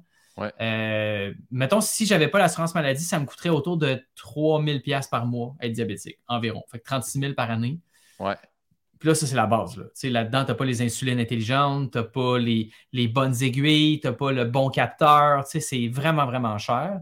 Fait que le crédit d'impôt, le CIPH et le REEI. D'ailleurs, je vais faire une petite plug, REEI.ca, compagnie québécoise, dont euh, un des investisseurs est Louis Morissette, qui m'a gentiment demandé de leur donner un petit coup de main à, en parler parce que c'est vraiment le fun, c'est ultra bénéfique pour les personnes qui ont le diabète. Euh, puis on va faire un, un petit, euh, un petit coup euh, de, promo pour ça parce que ça peut venir en aide à des familles euh, dans le besoin, puis ça peut leur donner aussi de l'argent pour la pérennité. Fait que c'est vraiment le fun. Fait que ça, c'est ma découverte de l'année. Ça, puis une petite caméra point and shoot, Leica Minilux Zoom des années 90. C'est ma nouvelle caméra préférée. Est-ce que pour ce qui est de, des subventions pour le diabète, est-ce que c'est les deux types de diabète? Pour le moment, c'est juste le type 1. Cependant, le type 2 peut des fois être plus handicapant parce que vu que tu n'as pas le type 1 où tu es insulinodépendant, euh, des fois, c'est des médicaments, ça peut prendre plus de temps avant de découvrir le bon traitement. Euh, les médicaments d'ordonnance qui sont donnés à la base, c'est de la cochonnerie là, euh, en ce moment parce que c'est les moins chers. Il y a des nouveaux médicaments sur le marché qui sont ultra performants, qui sont vraiment meilleurs pour gérer les hypoglycémies, ce genre d'affaires-là. on pourrait avoir un podcast de 9 heures. Mais bref, je pense qu'on devrait mieux encadrer tout ça, autant au niveau des subventions qu'au niveau de l'éducation, parce que le diabète de type 2 peut vraiment devenir handicapant. Euh, on parle souvent d'un diabète qui est acquis dans le sens où ça a un lien quelconque avec l'hygiène de vie, mais il y a aussi une grande partie qui est génétique. Il faut pas, on pourrait avoir la, même hygiène de vie, toi puis moi, puis moi, je le pognerais pareil. Puis c'est pas parce que tu es, meilleur que moi ou whatever, ça n'a pas rapport. Euh, c'est juste pour le type 1, insulino-dépendant pour le moment. Euh, mais je pense que la couverture va s'étendre euh, au fur et à mesure qu'on va avoir la conversation sur le diabète en, société. Bien joué.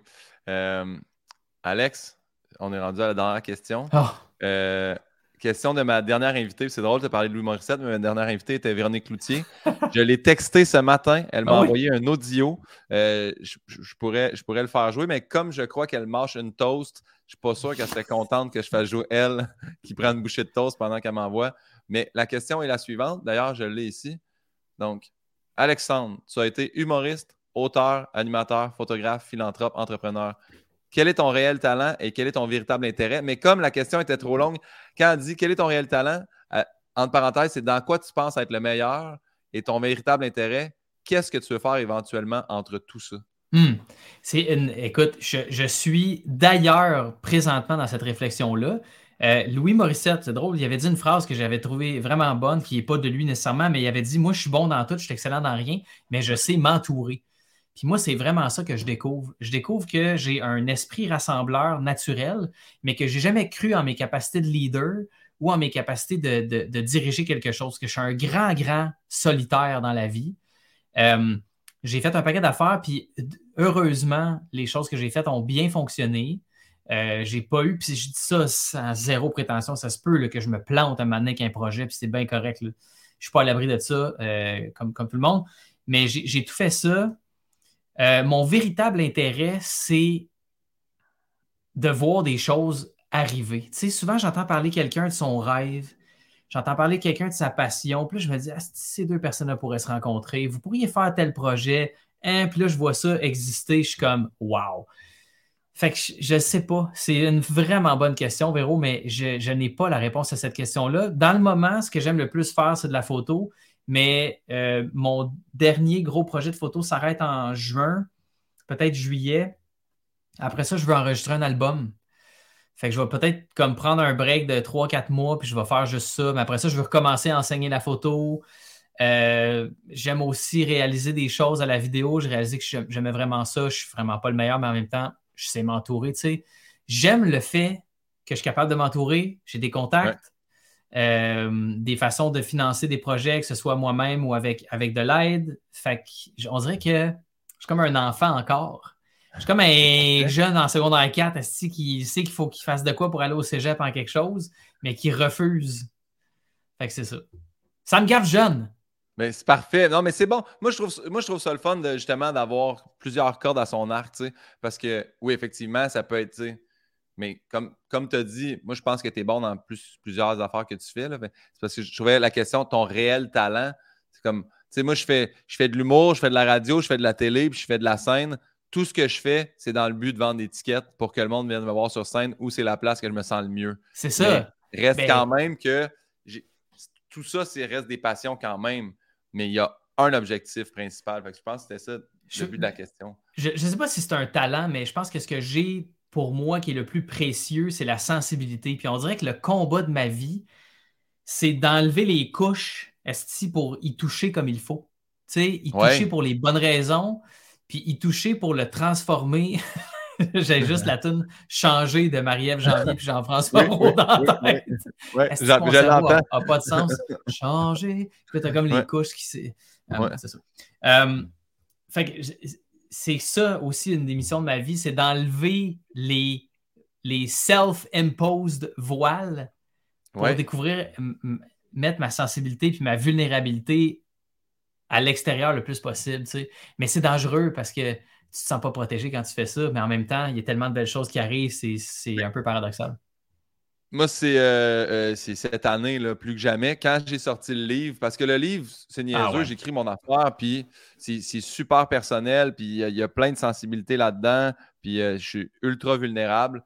Puis quand ça a sorti, puis que ça a marché, c'est mon gérant qui est venu me voir, puis il a dit Ça se peut-tu que ça fait comme une coupe d'années on n'est pas dans le bon casting. Tu essaies de, jouer un peu l'humoriste, un peu cocky, un peu. Tu sais, même dans mon show, finalement, on est puré tout ça. Puis on a dit, mais si ton deuxième show, c'était vraiment comme toi sensible, tu sais, toi qui est comme. Puis surtout là, on est en train de faire les rodages du deuxième show j'apprends à vivre seul. c'est nouveau pour moi, ça. Puis je vais arrêter de faire le, gars un peu. Je mettais plein de barrières. ah, c'est drôle si je gagne dans mon anecdote. C'est drôle. Si... Non, ça se peut que je me plante, ça se peut que je sois vulnérable, ça se peut que ça soit triste, ça se peut que ça rit pas, mais que ça soit pertinent ce que j'ai à dire. Fait que là, on est, on est bien gros là-dedans, mais c'est là enlever des couches d'oignon de ça, si je suis de même, ça me protège. Ça, aller dans la sensibilité, c'est pas la chose la plus facile, mais. Ben, parce que c'est. C'est parce que quand tu vois quelqu'un d'autre être sensible, tu applaudis le travail, tu fais comme Oh my God, c'est vraiment magnifique. Mais quand c'est toi, ta, comment je pourrais dire, ta capacité d'extérioriser ta vulnérabilité est comme intrinsèquement liée à ta capacité de recevoir de la merde pour l'avoir fait. Je m'explique. C'est que quand tu, quand tu vas mettre quelque chose out there avec ta vulnérabilité, l'excitation est aussi grande que la peur de l'autre bord. Ouais. Tu sais, fait que tu dis, OK, bon, mais j'ai fait ça, c'est vraiment le fun, mais je sais que si j'ai un commentaire désobligeant, ça va me torcher. comme je pense qu'au fil des années, quand tu vieillis, euh, c'est ça qui se passe. C'est que tu deviens de plus en plus euh, prêt à recevoir la critique en fonction de ce que tu as émis qui part de ta vulnérabilité. Je Je sais pas si je m'exprime comme il faut, là, mais c'est un peu ça que c'est comme ça que je me sens. Puis, puis je vois ce que tu dis, puis je pense que c'est plus payant aussi parce que c'est plus vrai, tu sais, puis les gens entendent vrai. Bien plus que n'importe quoi d'autre. Puis tu as des humoristes hyper divertissants qui sont dans l'anecdote, le spectacle. Euh, je pense à, oh my God, euh, Pierre-Yvroy Desmarais qui, qui, est venu chercher chez moi des sons de rire que je ne connaissais pas. Je le trouve hallucinant, ce gars-là. C'est un feu d'artifice, tu sais. Euh, puis j'ai vu des extraits de son show, on m'en a parlé. Euh, mais tu sais, je vais me revirer de bord, je vais aller vers euh, Bill Burr, qui est vraiment un gars de mots. Tu sais, euh, Seinfeld, c'est des mots. C'est comment tu fais des mots, tu sais.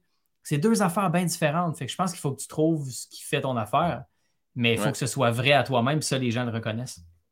Puis autre chose que, tu as dit en, début de, podcast, que tu disais c'est la, génération future, les, jeunes avec l'Internet et tout ça. Puis j'ai Jay Fournier qui fait ma première partie sur la deuxième tournée. Puis Jay est allé faire des shows dans les écoles secondaires la semaine mhm. dernière. Puis à un moment donné, il a fait. Tu sais, ça finit toujours les corpos dans les écoles secondaires où les élèves posent des questions à l'humoriste. Puis il a dit Je peux-tu peux vous poser une question Il dit C'est vraiment pour m'aider moi à comprendre au niveau médias sociaux. Il dit C'est quoi que vous voulez voir ces médias sociaux. Parce que là, il dit je mets des extraits de show, je mets des trucs, je mets des affaires funnées. Puis ils ont vraiment dit nous autres, on aime ça quand quelqu'un nous parle à la caméra. Tu sais, que ça mhm. soit vrai, que ça soit la personne. Pas, pas un bout de show que tu as pre-tape d'une affaire, il y a des rires déjà, puis que c'est. Non, quelqu'un, puis il a fait comme Ah! Puis j'ai trouvé ça vraiment intéressant de faire Hey, on va aller leur demander à eux autres qu'est-ce qu'ils veulent voir, parce que dans le fond, ces promos-là qu'on met, c'est pour aller chercher, pas ben nécessairement juste les jeunes, mais aller chercher les gens, puis d'entendre que c'est pas seulement des extraits de show sous-titrés. Fait, hey, ça, ça fait longtemps qu'on est peut-être beaucoup dans le champ en faisant Non, c'est ça, c'est ça qu'on a besoin. On promouvoit le show. Non, ils veulent quelqu'un qui leur parle en vrai. Je pense que je pense que ça va vraiment vers ça aussi. En tout cas, sur la script edit puis la, mise en scène, c'est vraiment Guillaume parle, parle en vrai. Pas besoin de mhm. partir dans mille anecdotes puis créer de fausses histoires. Dis ce qui s'est passé pour vrai. Puis, euh, C'est bon, ça. Je me souviens, un des premiers shows d'humour que je suis allé voir, c'était, euh, ben, en tout cas, il y a vraiment longtemps, mais quand je pouvais y aller tout seul, c'était Louis-José Houd. Oui. Puis Louis-José Houd, c'était beaucoup, beaucoup de l'humour d'observation. Puis il disait des affaires, j'étais comme, oh my God, moi avec. J'en revenais pas qu'une autre personne sur la terre, si je pouvais raisonner de quoi. Il parlait du savon dans son premier jour. Il dit, tu sais, quand tu commences à te laver, tu commences par ici. Ouais. J'étais genre, je fais ça moi avec. j'étais pareil. J'étais flabbergasté. J'étais comme, wow, c'est, hey, hey, on est pas. C'est niaiseux, là, mais c'est juste ça, tu sais. Je pense que c'est pas plus compliqué. Il faut pas intellectualiser ce processus-là. Être vrai, c'est c'est d'avoir des, conversations de base. Là. Puis après ça, ben, ce qui fait l'humour, c'est ce que tu es capable d'en faire. Tu Ouais. Alexandre, c'est vraiment un plaisir de jaser avec toi. Pareillement. Euh, d'habitude, quand je finis, c'est ça. Fait que là, je skip parce qu'il n'y aura pas de questions à mon prochain invité. Je ne sais pas. Il y en aura-tu un autre? Ben, si jamais tu me texteras, tu m'appelles. Ben oui, exact. Euh, y a-tu quelque chose que tu aimerais plugger avant que je parte la générique? Ben, la fondation, en fait, euh, la fondation euh, leciel.ca, on a commencé à roder les ateliers pour le primaire. Fait qu'on fait 3, 4, 5e année. Puis on fait aussi secondaire 3, 4, 5. Excuse-moi, on fait, on fait 4, 5, 6e année au primaire. Je pense, ou sinon c'est 5, 6. Puis secondaire 3, 4, 5. si vous travaillez dans le milieu scolaire, vous avez envie d'avoir un atelier, atelier avec un S, à commercial, leciel.ca. Si jamais ça vous tente de booker ça, on va aller à votre école.